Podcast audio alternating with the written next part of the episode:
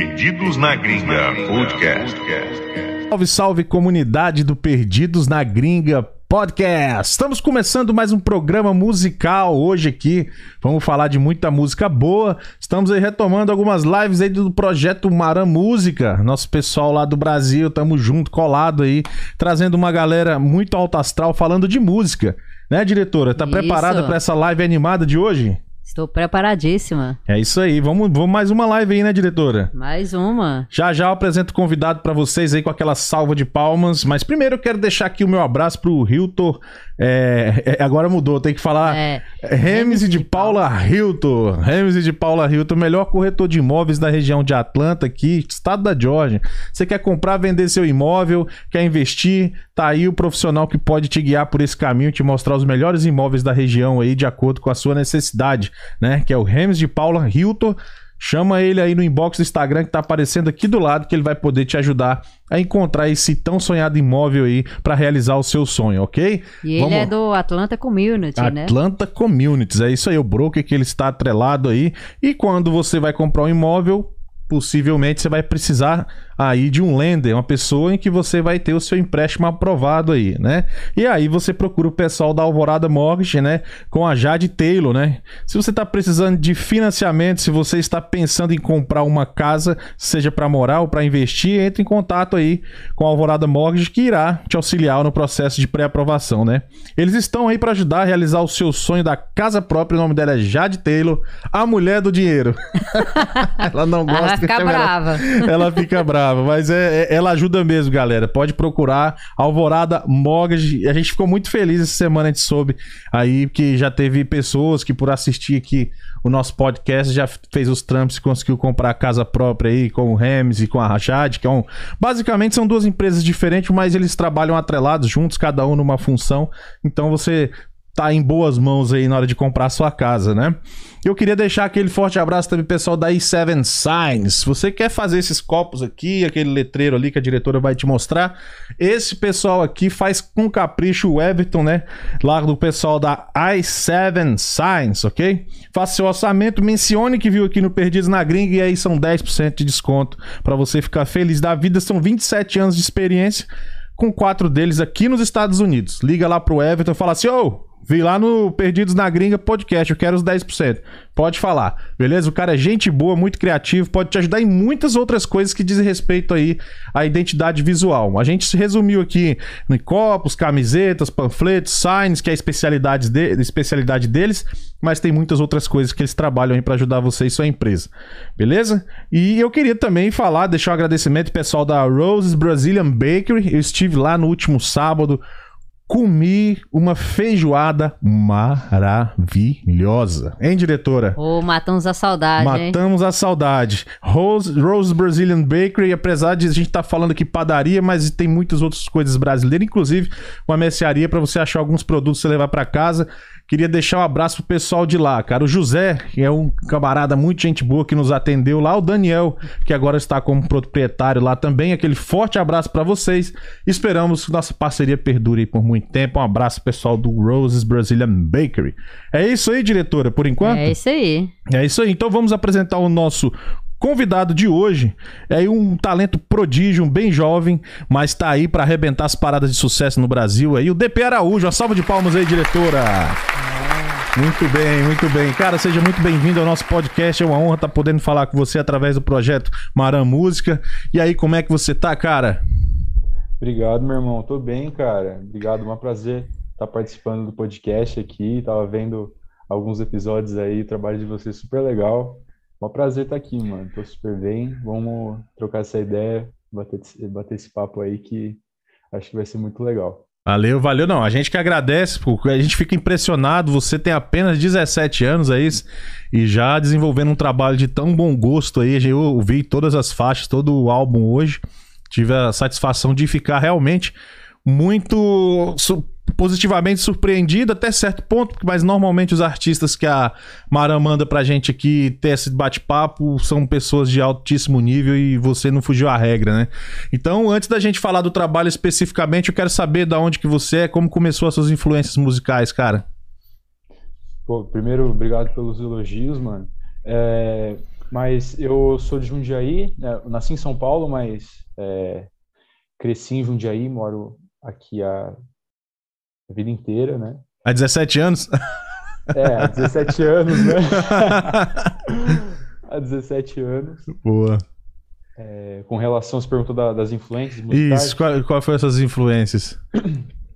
É, cara, eu sempre respondo essa pergunta começando aqui na minha família mesmo, né? Eu Uhum. tenho uma família muito musical, assim. É, meu pai, ele é um puta de um músico, assim. Toca, é um jazzista, é, toca violão, piano, compõe. Ele tem três álbuns aí, depois eu te mando o link é, do trabalho dele. Então, acho que o começo ali foi com ele, desde muito pequeno, sabe, apostando ali nesse contato comigo, e a gente, eu, a minha irmã, né, sempre cantando com ele, Show. as musiquinhas que a gente fazia, coisas mais elaboradas que ele sempre, né, teve percepções muito, muito legais, é, musicalmente falando. Uhum. E depois, cara, com sete anos, já falando de uma outra parte, Uhum.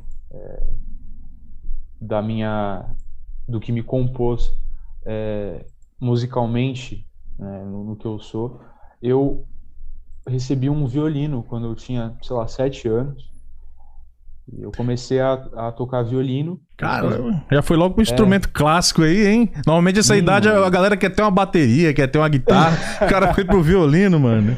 é bem bem atípico né eu fui pro violino e eu toquei por muitos anos assim oito anos assim É, pô e foi uma coisa muito importante assim para mim eu acho que que deu toda a base musical no sentido saber ler uma partitura né é, ter um entendimento ali de escalas campo harmônico é, aquela parte da, da teoria musical mesmo né que às vezes para eu fazer uma partitura ou para eu ter o conhecimento até para me ajudar num processo de composição, seja um arranjo, alguma coisa, acho que foi essencial para o meu entendimento como como músico, como artista. Então acho que isso aí foi são as minhas bases, né? Agora, no sentido de inspiração, assim, mas artistas que me inspiram e tudo mais, aí é uma um leque de, de artistas, né? Eu, como a gente estava conversando agora pouco antes da, de começar a entrevista, é, eu sou um cara que simpatiza bastante com, com o R&B, né? Sim. O R&B é um gênero muito vasto, né? Você tem várias vertentes desse gênero, né? Você tem o New Soul, tem o Trap Soul, tem aquele R&B mais clássico do começo dos anos 2000, final dos anos 90. Então, acredito que eu tenha muitas inspirações assim em cada uma dessas vertentes, em outras, né, no rap, pô, muitas inspirações no rap, no jazz, na, na música brasileira, samba, na MPB. É, então, assim, pô, cara, acho que se você vai vai se propor a fazer esse tipo de, de coisa, ser um artista, eu acho que você tem que primeiro escutar bastante música, né? Então, ter bastante amor por isso. Então, escutar coisas diferentes. É, pô, eu sou amarradão num, num afrobeat, né? Aquelas batidas africanas, a galera, principalmente na, na Nigéria, né? Sim. mais especificamente a, a galera anda misturando muito com R&B, é um bagulho que eu acho muito muito legal. Pô, tenho muitas inspirações, muitos nomes aí que eu poderia ficar citando aqui até amanhã. Uhum. É, o, o afro, a música afro é, é, da, da parte do rap, do, do, do R&B aqui em Atlanta é muito forte, né? É a capital desse ritmo, eu poderia dizer, sem medo de errar, aqui nos Estados Unidos, onde está concentrada a maior parte dos afro-americanos, eu poderia dizer, no estado, Sim. assim. E a gente tem várias rádios de R&B, você põe assim, você escolhe qual Sim. que você quer ouvir, é desde os mais Total. antigos até os mais, os mais novos e tal. Tem várias Uhum. estações, às vezes eu coloco, eu curto pra caramba. E quando eu...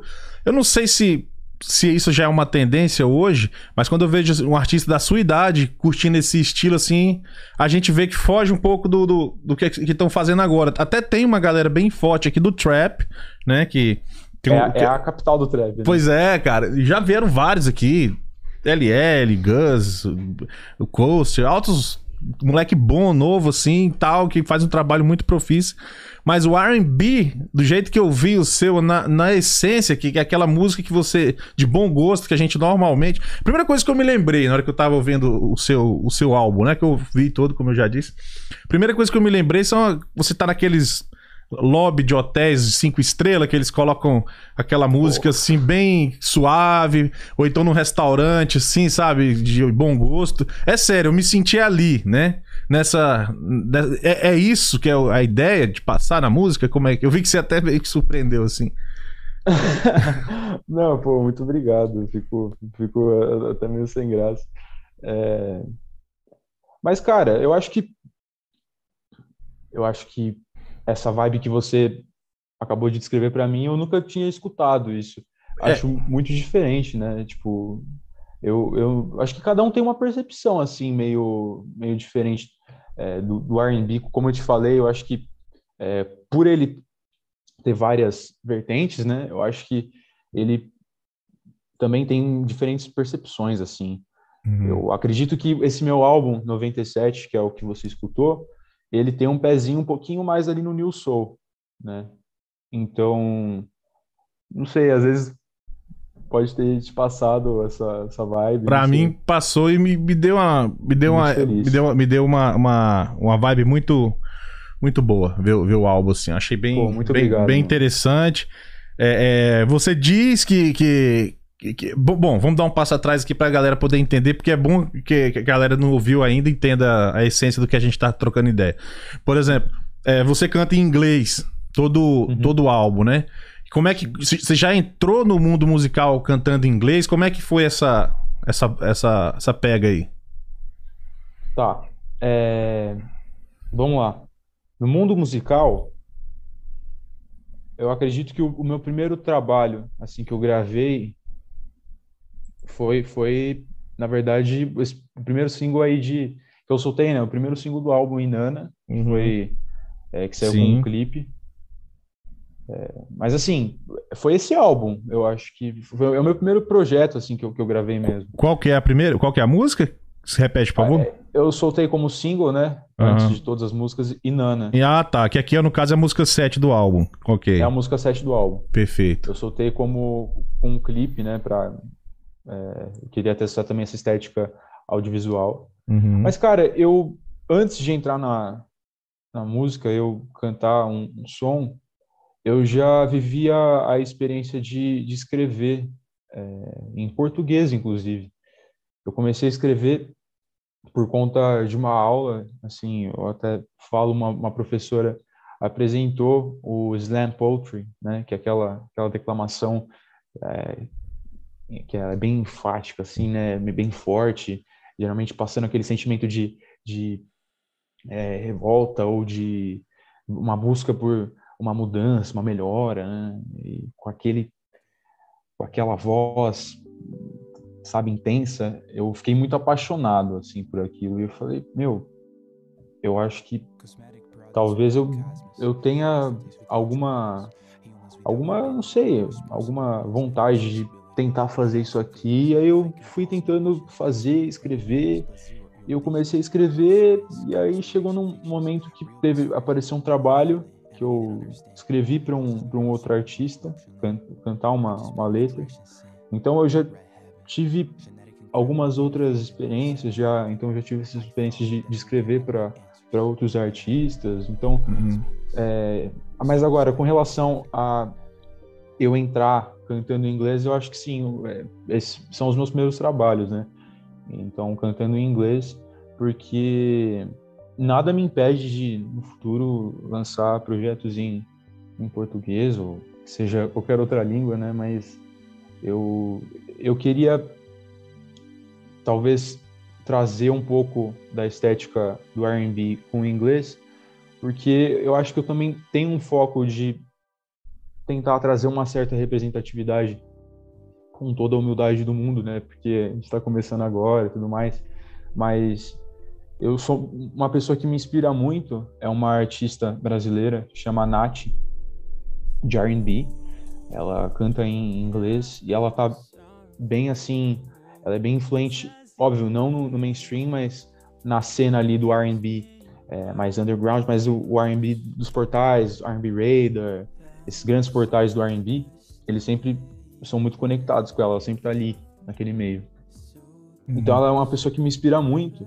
E a minha ideia era trazer uma, uma referência masculina do R&B lá também. Óbvio que muita gente também já, já tem essa, essa, essa busca, né?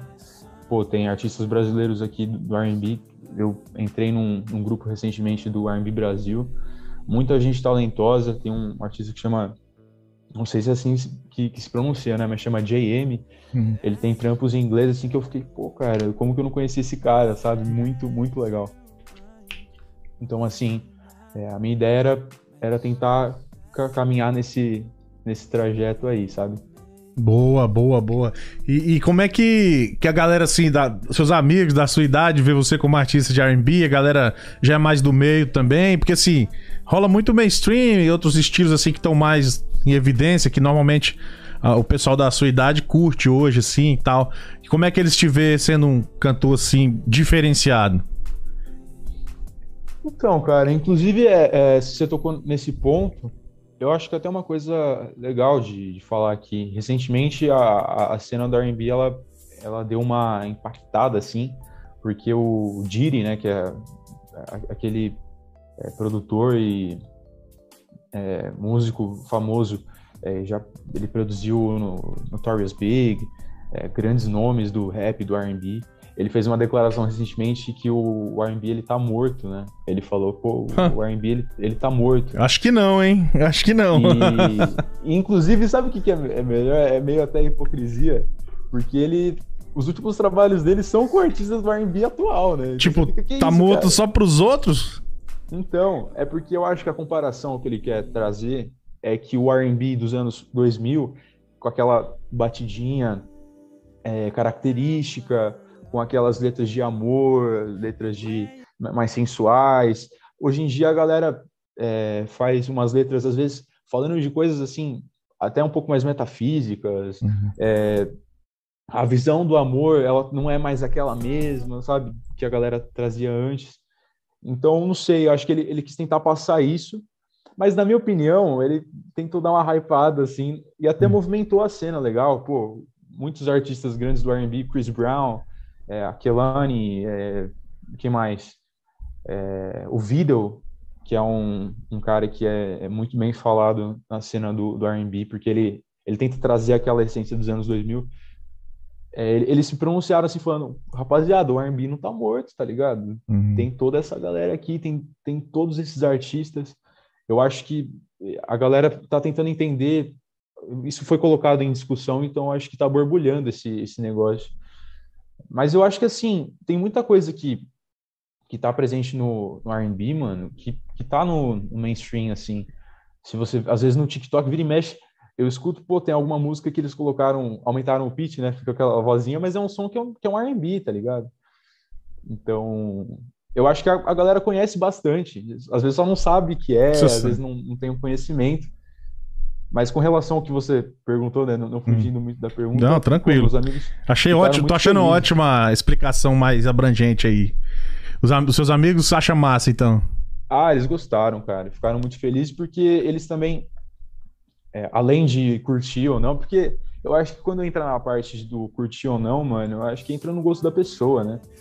É, mas além disso, eu acho que o, o, que é, o que é mais bonito, assim, de ver com relação a esse contato com os meus amigos pós-álbum é porque todos ficaram muito felizes, assim, todos que né, estavam ali comigo nesse processo, muito felizes porque viram os três anos de trabalho e de, tá ligado, eu no estúdio e, pô, todo final de semana, sexta, conciliando com o estudo, como se disse, eu sou, sou jovem, né, então conciliando com a escola, eu ainda estou no último ano da escola.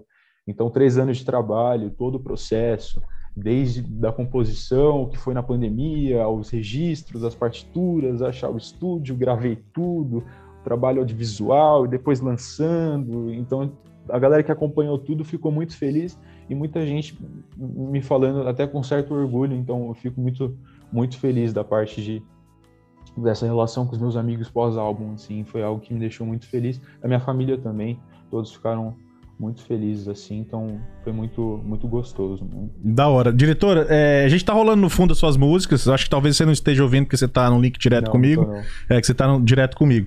O- um dos, um dos, dos seguidores aqui falou pra baixar só um pouquinho a música de Pois fundo. é, eu abaixei no mínimo. aqui. Tá no mínimo aí, né? Não, beleza. É só pra.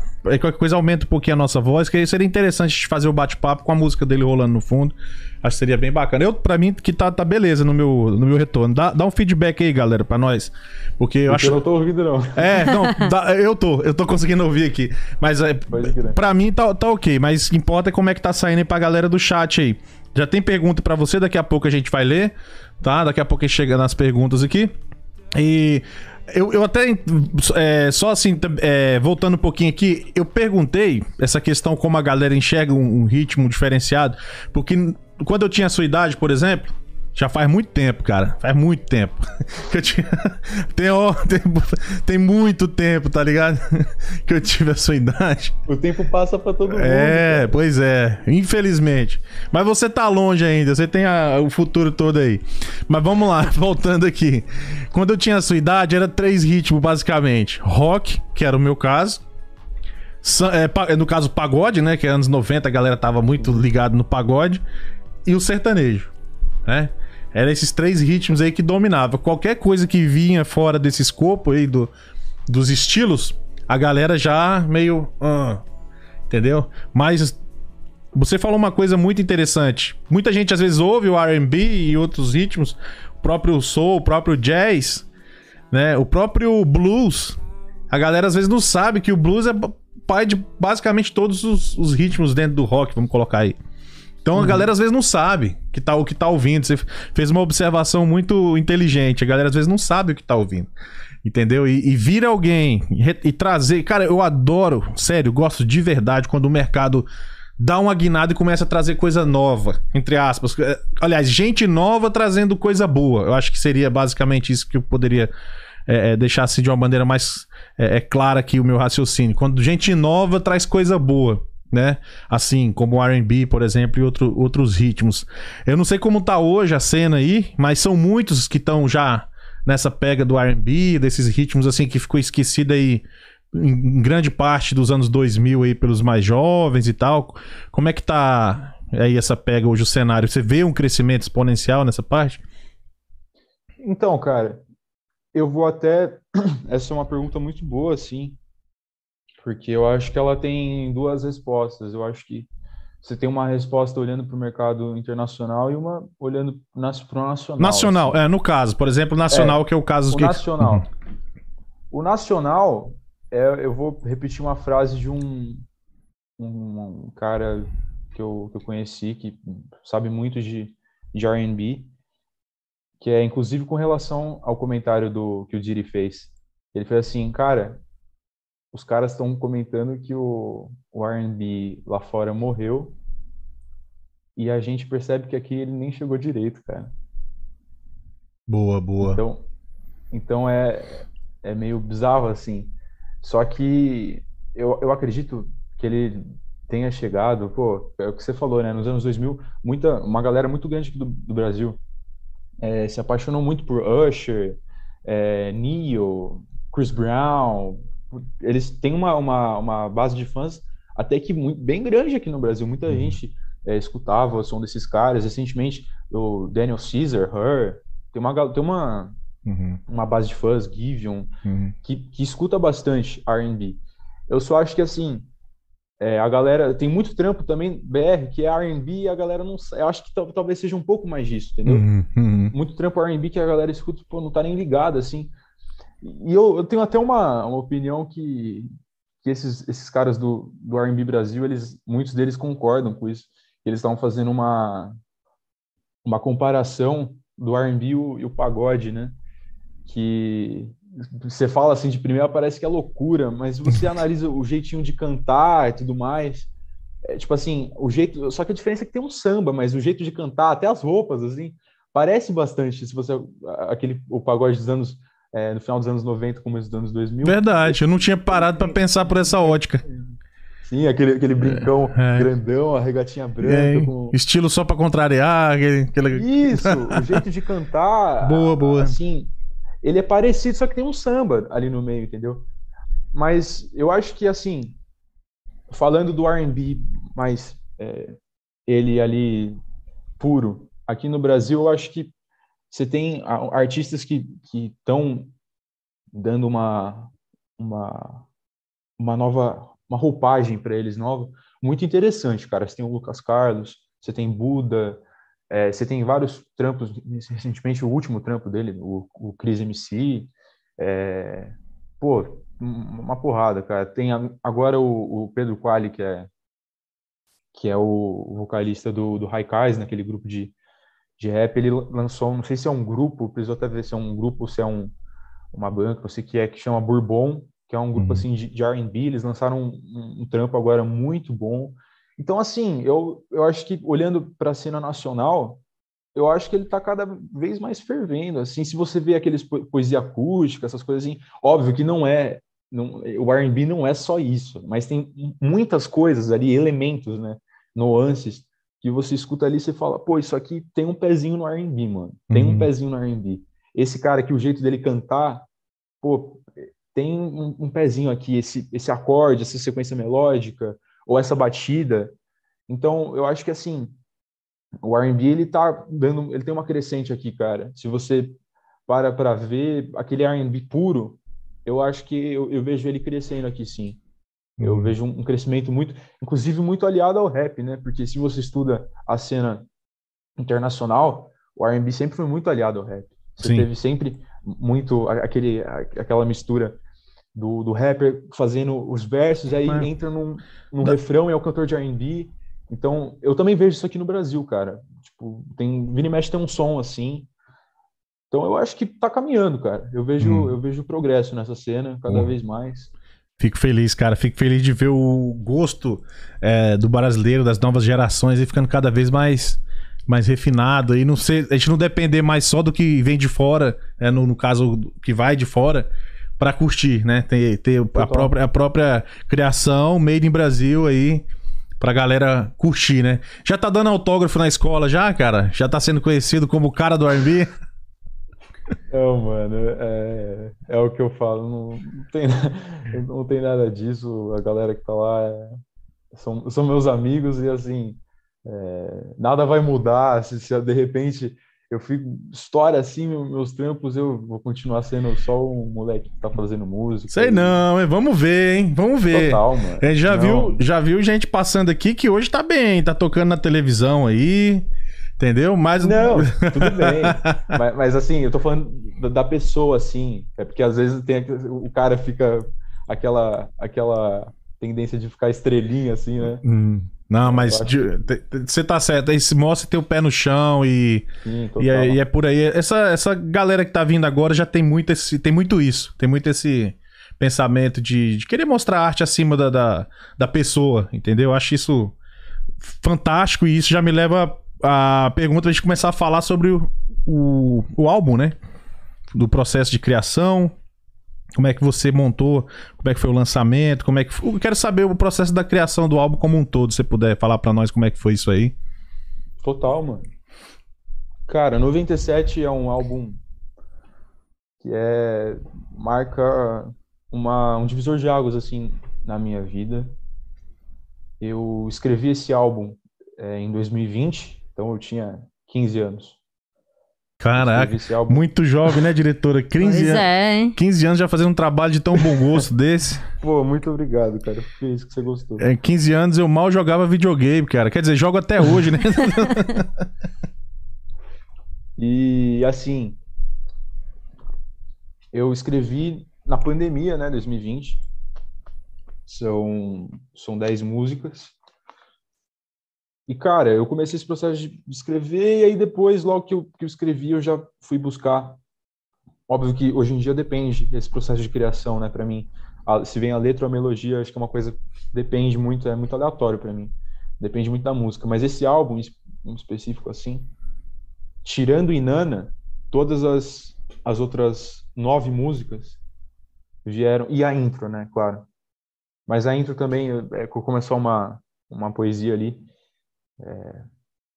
Mas, assim, em geral, esse álbum eu fiz as letras e depois veio a melodia e e assim foi um momento ali da pandemia de muita ansiedade, né? Porque começo do ensino médio e pandemia assim, e caramba em casa. E eu, inclusive, como eu te falei, eu não fui um cara que veio do piano ou do violão, né? Eu vim do, do violino. Então, na pandemia, eu, eu, aprendi com base também, algo que eu posso falar que me ajudou, com base na toda a teoria musical que foi me proporcionada pelo violino, pelas aulas teóricas. Eu acho que eu tive certo. E também por ter um, um cara que toca de olhos fechados tudo aqui. Tá aí do lado, pelo visto. Você fala e é. olha pro lado, deve tá aí. Né? Como é que é o nome deles? Não, pior que não tá. Mas ah, eu, eu, eu, fico, ah só. Tivesse, né? É, dá a impressão que ele tá bem do seu lado aí. Mas como é que é o nome é. dele? Vamos deixar o um agradecimento aí, Feira cara? Araújo. Feira Araújo. Ele produziu o álbum comigo, inclusive, a, a, na parte... É, na parte, às vezes, dos arranjos, né? Ele, ele fez comigo toda essa parte de produção. É, o trabalho dele é incrível, cara. Depois dá uma conferida. Desculpa, repete. Fê Araújo? Fê Araújo. Beleza, quero, quero ver sim. Quero ver a, as influências que deram forma a esse disco aí, muito bacana. né? Mas, é, é... Beleza. Ah, continuando falando sobre o álbum aqui. Tem... Já já, diretor, a gente já vai no chat. A diretora tá chamando para mostrar o chat, mas pois já é. já a gente vai. Vamos só concluindo aqui essa parte do... das influências. O, o, seu pai te ajudou nessa parte, você aproveitou uhum. para aprender novos instrumentos durante a pandemia. Muito bem, é. fez uma coisa bem produtiva aí, né? E, e, e, eu, eu não vi o violino em nenhuma faixa sua aqui, ou eu passei batido? É, eu, eu não, não toquei, não. Mas tem sim, cara. Na, na Fireball é, hum. tem uma orquestra. Ah, você... sim, sim. Ele não tá, ele não tá solo, né? Uhum. Mas ele tá presente ali, né? Uhum. Mas enfim, eu tive uma base ali no, no piano, no violão, inclusive que me auxiliou para compor e que me auxilia hoje para compor as coisas, né? Até pensando em show, né? Para todas essas outras coisas e para produção também. Uhum. Eu fiz o esqueleto de todos os beats, né? Toda a estrutura musical. Eu aprendi a produzir também, né? Então eu aprendi a ter o um mínimo ali para fazer um beat, montar um beat, uma estrutura, uma melodia colocar essa ideia para fora da, da, cabeça, né? Colocar ela, concretizar ela, organizar para depois levar para o estúdio. Eu tive a oportunidade de conhecer um cara, o Rafael Rosa, que foi o, o cara que teve ali comigo, com meu pai, em todas as sessões. É, todo o espaço dele, o Sensorial Lab, né? O estúdio que a gente fez esse, esse projeto, que foi muito importante para mim. Então a gente teve esse espaço sensacional que é o Sensorial Lab, então a gente fez toda a produção lá. Eu levei os esqueletos para lá, levei tudo que eu fiz aqui em casa. Eu fiquei um ano nesse processo, né? Acho que, acho que são três etapas. Eu fiquei um ano só nesse processo de composição, no processo de é, deixar tudo organizado, os registros, porque eu também queria garantir a segurança das minhas obras. Claro. É, então, assim, eu acho que eu tive um ano desse processo. O segundo ano foi a produção. Então, eu fiquei lá um ano inteiro produzindo gravando e regravando e mudando e pô, passando de trás para frente, frente para trás. E aí, nesse ano, 2022, foi o ano que a gente concretizou esse lançamento, o ano que eu gravei, bem no começo do ano, eu gravei o clipe de Nana, para o primeiro lançamento, o single de estreia do projeto. Depois eu fiz os trabalhos audiovisuais, é, audiovisuais com os visualizers, né? Com o Cabelo, Felipe Cabelo, que foi o cara que também que foi o diretor do, do clipe e que eu fiz o roteiro, a gente colocou as ideias e foi, foi super legal. Inclusive porque eu achava que Nana era uma música muito visual, assim, eu falei, pô, essa música, desde o momento que eu escutei ela, eu falei, pô, cara, eu já imagino o roteiro, vamos por aqui, por ali. Então a gente sentou, fez o clipe, foi super, foi meu primeiro clipe, então foi muito uhum. legal para mim. E depois a gente fez os, os visualizers. E depois é, esse contato com a, com a Marã, a Marã que me abraçou assim. E... O Rick é sangue bom ele... pra caralho. O Rick é foda. Demais, é, é. demais. Ele, ele é um amor de pessoa, uma pessoa. Ele muito... ligou pra gente, falou assim: Panda, eu tenho aqui um cara que vai dar certinho pro estilo da onde vocês moram e tal. Ele canta R&B e tal. Na hora que eu olhei, falei: Nossa, vai ser muito legal. E, e, e, ele tem um carinho assim muito grande com a galera que trabalha com ele. É muito, muito legal. É, ele é sensacional, cara. Pô, eles. Hum. abraçaram o projeto e fizeram acontecer assim nesse processo de, de lançamento foram sensacionais divulgação então eles foram é, excepcionais comigo e pô é o que você disse Atlanta tá maluco inclusive eu sou muito sou muito fã de um cara daí que é o que é o Jacques né que é, acho que é um dos principais expoentes aí do, do R&B da, da, nova geração pô uhum. fora toda a galera que você falou aí do, do rap do trap uhum. de Atlanta é a uhum. capital do negócio né? tem plano de vir por aqui cara pô teria muita vontade, mano. Mas até agora eu não, não tenho plano, não. Eu preciso terminar a escola. Uhum. E aí depois eu, eu vejo uhum. que eu, como que vai ser essa, essas minhas, minhas viagens aí. Eu tenho muita vontade sim, mano. Você canta inglês bem, cara. Você já fez intercâmbio, alguma coisa assim, fora do país? Já viajou pra fora?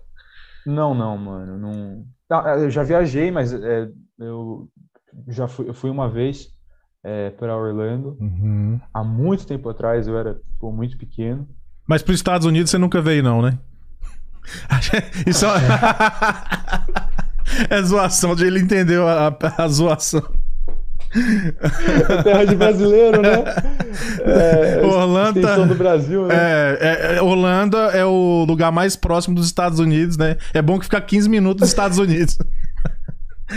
ai, ai. É, é, muito brasileiro, cara, é. muito brasileiro. É, talvez você não vá se lembrar tanto, você era muito, muito pequeno, mas Holanda você não precisa falar inglês, cara. Hum, você sabendo, não, não, precisa. não precisa. Se você for Miami, se souber espanhol, você tá, tá em casa. É muito. Tá em casa, né? É, é muito, muito bacana. Mas quando você. É, inclusive nos ritmos, né?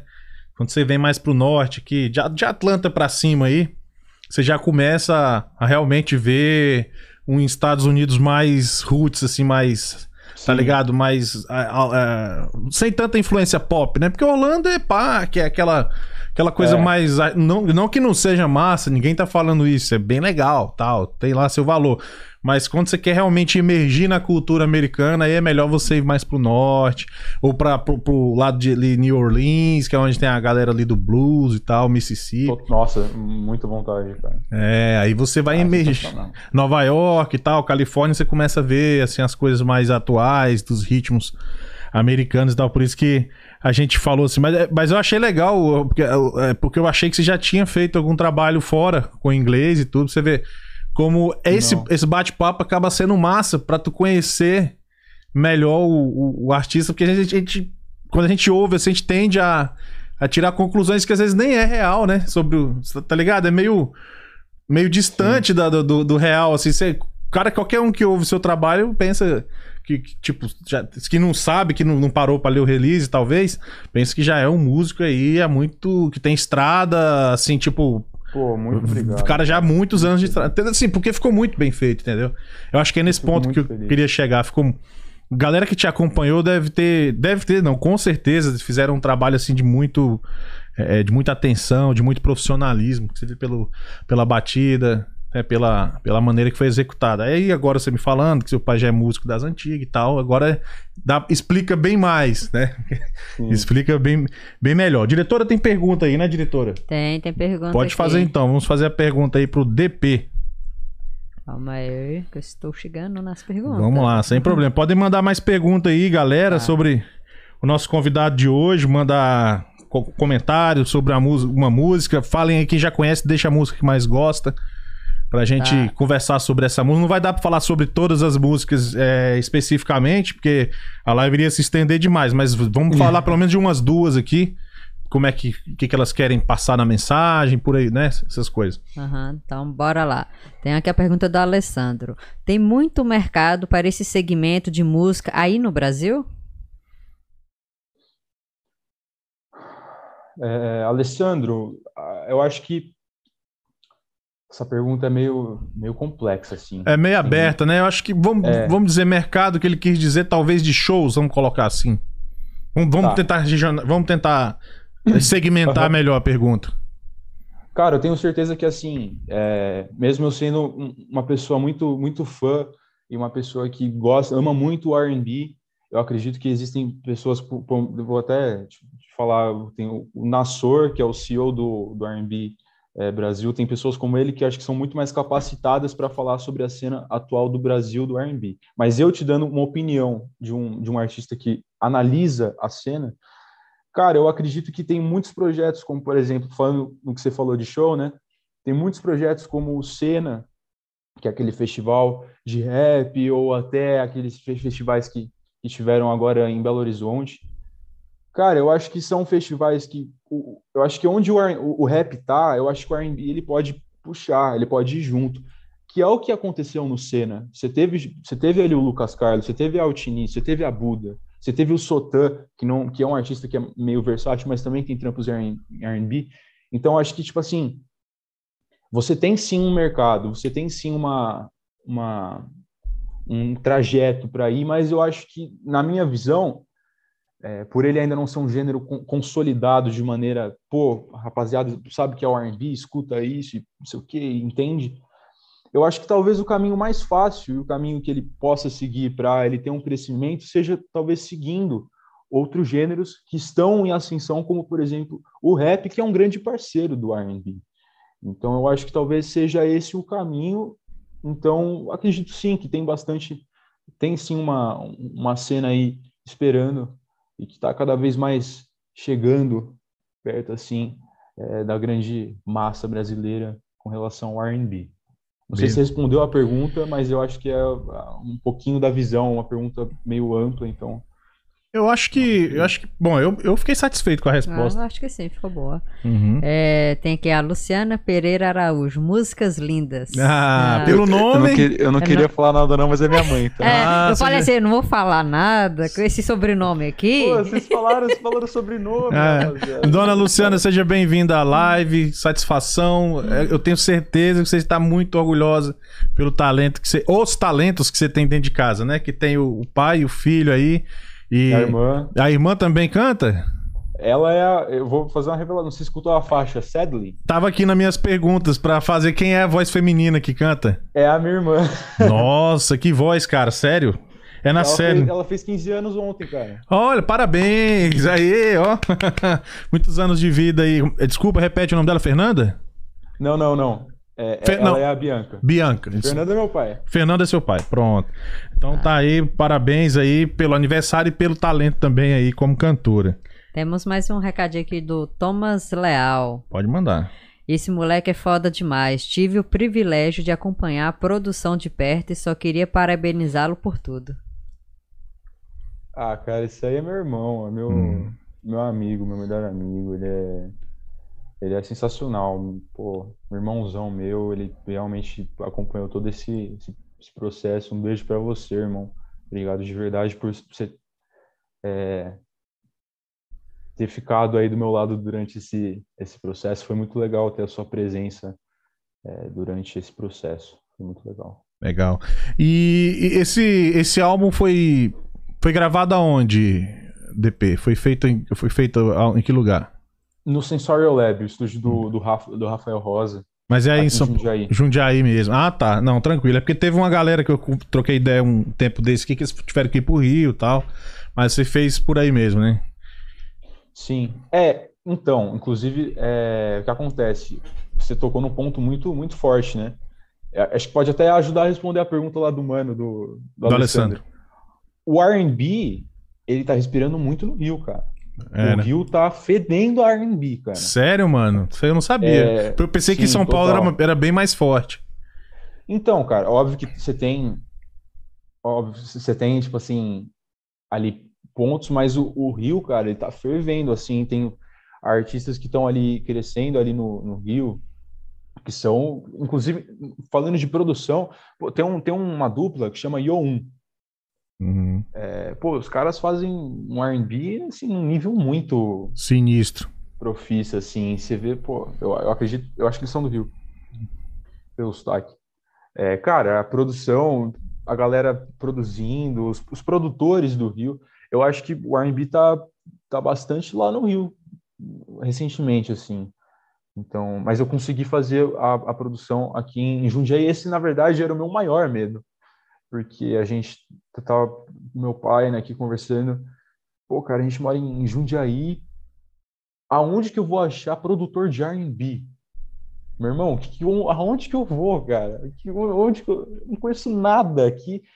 Eu, eu, de primeira, inclusive, eu nem cogitei a possibilidade de, de ser alguma coisa aqui. Eu já fui pensando em, tipo assim, lugares, tipo assim, pô, quanto mais próximo for, melhor. Mas Piracicaba, é, São Paulo mesmo, ou não sei, Campinas, eu já fui. Meu, eu mandei antes, aqui no processo de procurar um estúdio, um produtor legal, que comprasse uma ideia, que abraçasse esse projeto. Cara, eu, eu mandei para como se eu estivesse distribuindo currículo, né? Para todo mundo, para todo mundo. E aí eu dei a sorte, tipo assim, antes de, de, eu, de eu tentar afirmar qualquer coisa lá, o meu pai falou, cara, tenta ver aí. Ele te conhecia um cara é, de muito que ele tinha escutado, que tinha um estúdio aqui, só que a gente não achou. Eu falei, meu, eu vou jogar no Google, assim, estúdios de, de masterização e mix, pensando assim, é, às vezes, pô, vai ser, vai ser um estúdio que eu vou só gravar ou só mixar. Meu, e aí a gente achou um aqui do lado de casa. Fui, já me deu, já me deu uma certa esperança. Falei, pô, dá para fazer aqui e tal. Só que, cara, a gente, aí no segundo que a gente foi, era o Sensorial Lab. Uhum. Tá maluco, eu fiquei, a gente achou horror, 10 minutos de casa.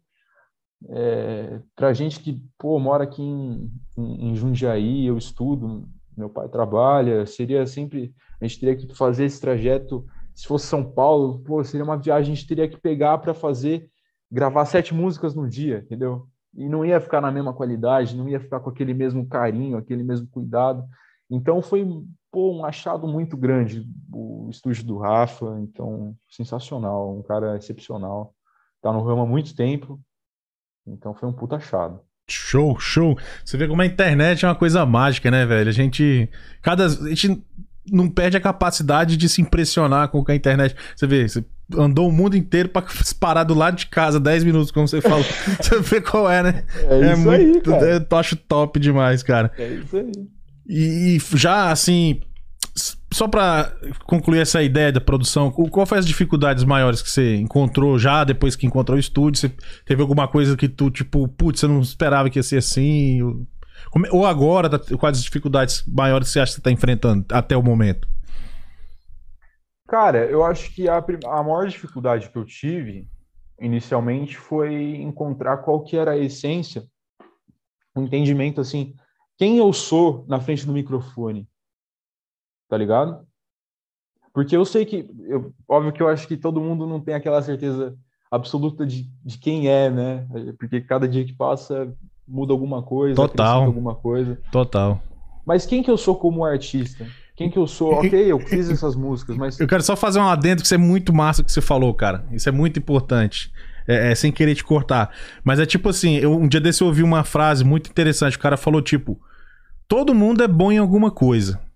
Uhum. Só que poucos descobrem no que ele é bom e essas são as pessoas que têm sucesso. Eu achei isso é... muito foda, cara. É, Faz sentido. Todo mundo é bom. Só que não é fácil você, às vezes, descobrir no que você é bom, entendeu? É, é uma boa frase. Não é? é? Tipo, e aqueles que descobrem chegam ao sucesso. Achei muito, muito top. Aí você, falou, você falou dessa parada, me remeteu a isso. Total. É porque você, quando você é um, um cara que não tem experiência de estúdio, se tem, sabe, coisas é, muito desvinculadas, você não tem experiência de estúdio, você não tem experiência na frente do microfone, você não tem experiência de soltar um trampo, você não tem experiência de nada, você só tem uma ideia, entendeu?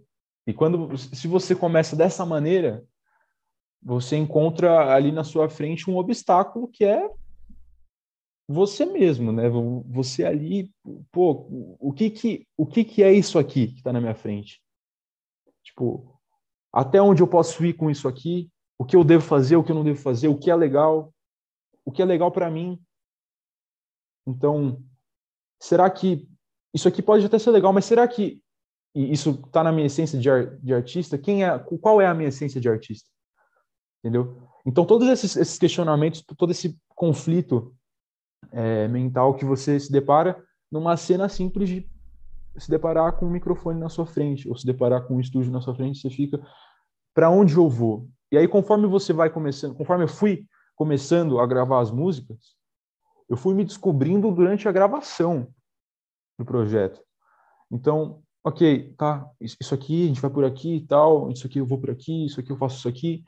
E óbvio que o maior guia é o que eu te falei, é a, é a biblioteca, né? Biblioteca musical. Né? Assim como um, um cara que, é, que vai, um cara muito letrado, lê muitos livros, uma pessoa que, tem, que vai fazer um trampo, óbvio que dependendo do que você se propõe a fazer, né? Mas um artista que vai fazer um trampo musical, eu acredito que ele tem grandes possibilidades de se encontrar antes de começar o seu processo ali individual, ali na sua cabine, ali no seu microfone, no seu fone. Eu acredito que é você mergulhando nesse estudo de escutar, entender o que é você no que você escuta também.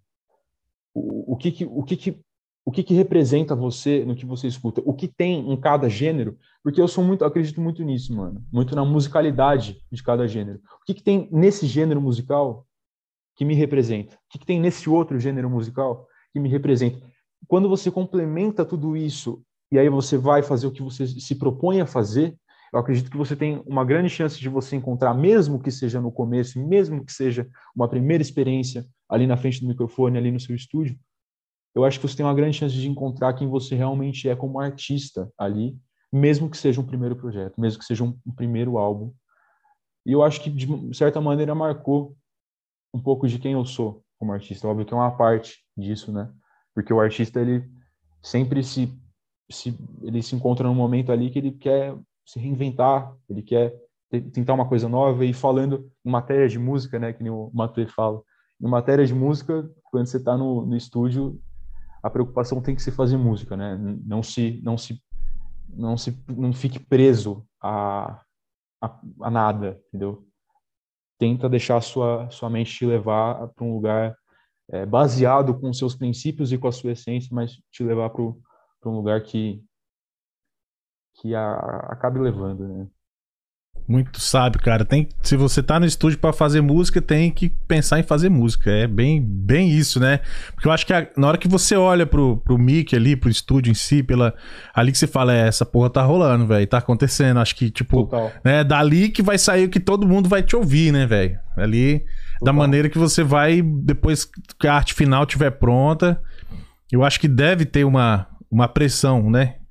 Em cima da, do, do que você vai conseguir entregar, né? E eu acho que ainda mais sobre um, um questionamento que, assim, eu não sei se é de todo artista, mas pelo menos de mim, para mim, né? É, é um questionamento. Quando eu me escuto, eu sei que é o DP Araújo. Tipo, é, é, um questionamento. Porque quando eu escuto esse artista, eu sei que é ele que tá cantando. Mas por que que eu sei? O que, o, o que que aqui é ele? O que que aqui não é ele quando eu escuto outro artista? Então, todos esses essa, esse, esse é outro questionamento que eu coloco ali. Eu, quando eu me escutar, depois de ter gravado, eu sei que eu, que é o DP Araújo, então também é uma coisa que guia, acho que também ajuda a guiar. Você escutar e você falar, tá, eu tô me escutando e eu sei que sou eu, entendeu? Óbvio que é, parece... Eu parece tô entendendo, eu tô entendendo. Tipo, Mas você mano. escuta e você fala, é, é, sou eu aqui, entendeu? Entendi, entendi. Não, não, tô, não tô, eu não tô copiando nada. Não tô, não tô... mudando aqui um, uma, uma tonalidade de voz para atingir um, sei lá, um objetivo que não seja meu, né? Que seja de repente da gravadora ou de outra coisa. Eu acho que eu, eu acho, eu acho que eu entendi. Né? Você conseguir ver a sua originalidade através da música, né? Sua Isso, essência, né? A sua originalidade. Quem é, quem, quem é você, ali? Cara, eu tô surpreso, cara. Você pensar de maneira tão profunda, assim, porque é, é raro ver, ver das, o cara da sua idade já com tanta bagagem é, musical, ter as ideias tão claras na cabeça. Esse profissionalismo. Porra, isso é. Não são claras, não. Bom, então tá enganando bem, né, diretor? Aqui, tá. né? Foi bem instruído. Tá bem instruído aí. É, foi muito. Porque tá, a conversa tá muito foda, mano. Pô, muito obrigado, cara. A galera tá aqui mandando uns abraços. Fala aí, diretor. Tem um pessoal é, mandando mais algumas coisas para não deixar o pessoal sem resposta. Vamos lá. Não, tá bom. Tem aqui o Teodoro Gomes. Uhum. DP Araújo, gigante. Orgulho de ter visto desde o começo de tudo. Esse Sim. também é outro irmão meu. Brother. Um abraço para ele. Isso aí. Ah, o Alessandro aqui, pessoal do Maran são fera demais. É, isso eles são. Ele tá com a gente já tem uma cara já, mano. Já, Já. deve. Eu, nem- eu nem, saberia dizer, mas já tá aí. Se não tiver um ano, tá próximo a um ano aí que a gente já tá trabalhando junto aí. Tá? Eles são demais. Isso aí. É, cara, é, é- é top, cara. Eu queria pedir também pra galera aí que tá apoiando o DP aí que deixa aquele like pra gente mandar esse vídeo mais longe possível aí pra mais gente, pra conhecer o trabalho dele. A gente tentou colocar as músicas de fundo, mas é, deram um feedback aqui que não tinha ficado muito legal, mas não tem problema, porque a gente vai deixar aqui a playlist na descrição deste vídeo, as redes sociais, também tá aparecendo na tela aqui também do DP, toda vez que a câmera volta pra ele, aparece lá o Instagram. E eu queria saber a sua relação com as redes sociais hoje. Como é que você interage aí com a fanbase, cara? É, é, pô, cara, eu tô no, no Instagram, tô no Twitter. É assim, eu tenho, tenho o Twitter ali que eu coloco só pra ter, porque não é a, a rede social que mais me, me apetece. rede Twitter tá ruim, tá ruim. Twitter só tiro porrada e bomba. É, inclusive, eu, eu não. Eu só sigo, eu estabeleci. Eu nunca tive Twitter, né? Eu fui criar um Twitter agora para divulgação do, do projeto e também porque muita coisa acontece lá, né? Do, do RB. Eu só sigo coisa de RB. Eu só sigo RB, música, artista. Eu não sigo, tipo, meus amigos têm Twitter, eu não sigo ninguém, não, não, não tô ligado de nada. Então, é, tem um Twitter, sim, underline DP Araújo. E o Instagram, que eu tô mais ativo, sim, é DP underline Araújo. É, que aí sim, eu, eu tô lá, posto ativamente. No Twitter eu só coloco quando tem lançamento, ou quando é alguma coisa assim muito, muito uau. No Instagram eu tô lá mais marcando ali minha presença mais diariamente. Uhum. No YouTube eu vi que tá até bem organizado, seu Sim, álbum sim, tá sim, todo lá bonitinho na playlist e tal. Já escu- Total. escutei por lá até, porque eu prefiro às vezes. eu fico muito no YouTube, né, cara? Sabe, a gente tem canal, né? E tá. A gente vê muito YouTube. E, e- e bem legal, tá até bem organizado, galera. Pode entrar pelo YouTube, tem o, o- Spotify também. É, no Spotify. tá- Spotify, Deezer, Tidal, Apple Music, É. todas as plataformas digitais, minha música tá em todas as plataformas digitais. Isso. Graças a Deus. É, isso. Pô, não, mas, cara, hoje tem que estar, né? Tem que estar em todos Tem, os. tem. Tem todos os. E, cara, e, e a parte de apresentação ao vivo? Já tem alguma previsão aí de, de tocar pra galera ao vivo? falar isso. Cara, é, tem, tem sim um- uma, uma noção, tem uma, uma ideia aí, tá aqui no, falando no, no backstage aqui, é de uma coisa bem legal, que tá aí, que a gente está estudando a possibilidade de acontecer, mas eu vou fazer um, é, um, um- como se fosse um, um show para as pessoas mais, mais próximas, que vai ser o meu primeiro show é, em setembro, dia 24 de setembro, mas como é uma coisa mais, mais para as pessoas ali mais próximas, eu não vou nem, Uhum. nem divulgar nem nada, mas a gente tá. Acho que vai ser um. É um, Meio que um esquenta para um é um próximo aí. esquenta É. pra gente, né? Porque Hum. a gente tá ensaiando Uhum. já tem um tempinho, né? Batera, meu pai, inclusive, que, que vai estar no teclado, minha irmã da estar hora. presente. Então a gente já está ensaiando o repertório, é, isso, a performance desse álbum e algumas outras surpresas. Já tem um tempo, então a gente já está vendo possibilidades interessantes. Tem uma bem interessante que logo, logo, quando eu, eu conseguir ter a certeza e puder divulgar, eu vou estar divulgando nessas, nessas mídias sociais aí que eu comentei. Cara, você fala muito bem, viu? Parabéns pelo profissionalismo Pô, aí. muito Tem uma- obrigado, umas ideias bem concisas, deu pra entender legal sobre o seu trabalho, sua trajetória. É, eu acho que é só uma questão de tempo aí, cara, pra você arrebentar aí. Você tem o tempo a seu favor, tem música boa, tá bem assessorado pela família, bem assessorado pela Maran. Você tá assim, velho, tipo, é só pegar voo, mano. Entendeu? Pô, muito obrigado. É- é muito tu- obrigado. Fico muito feliz. E a gente tá aqui, porque se precisar, pode contar com a gente aí.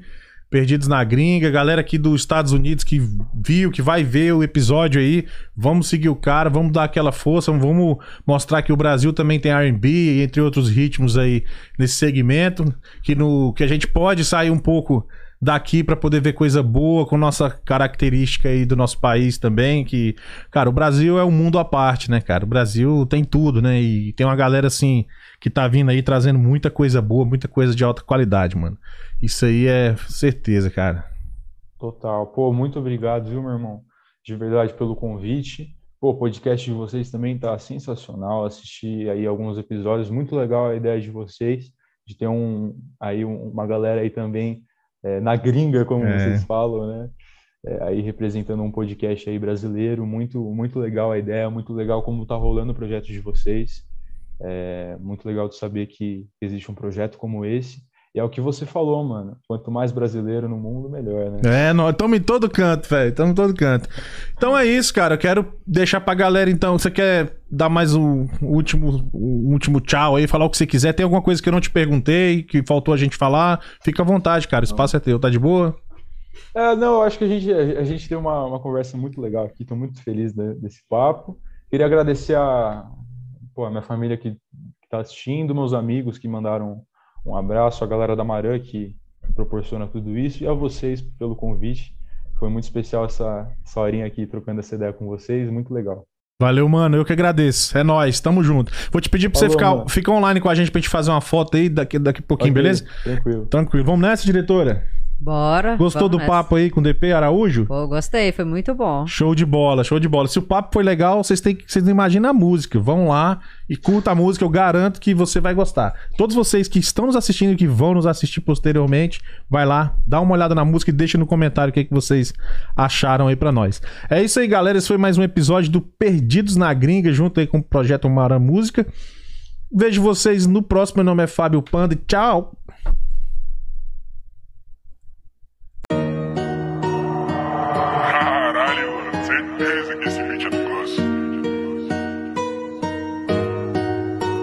Perdidos na Gringa Podcast.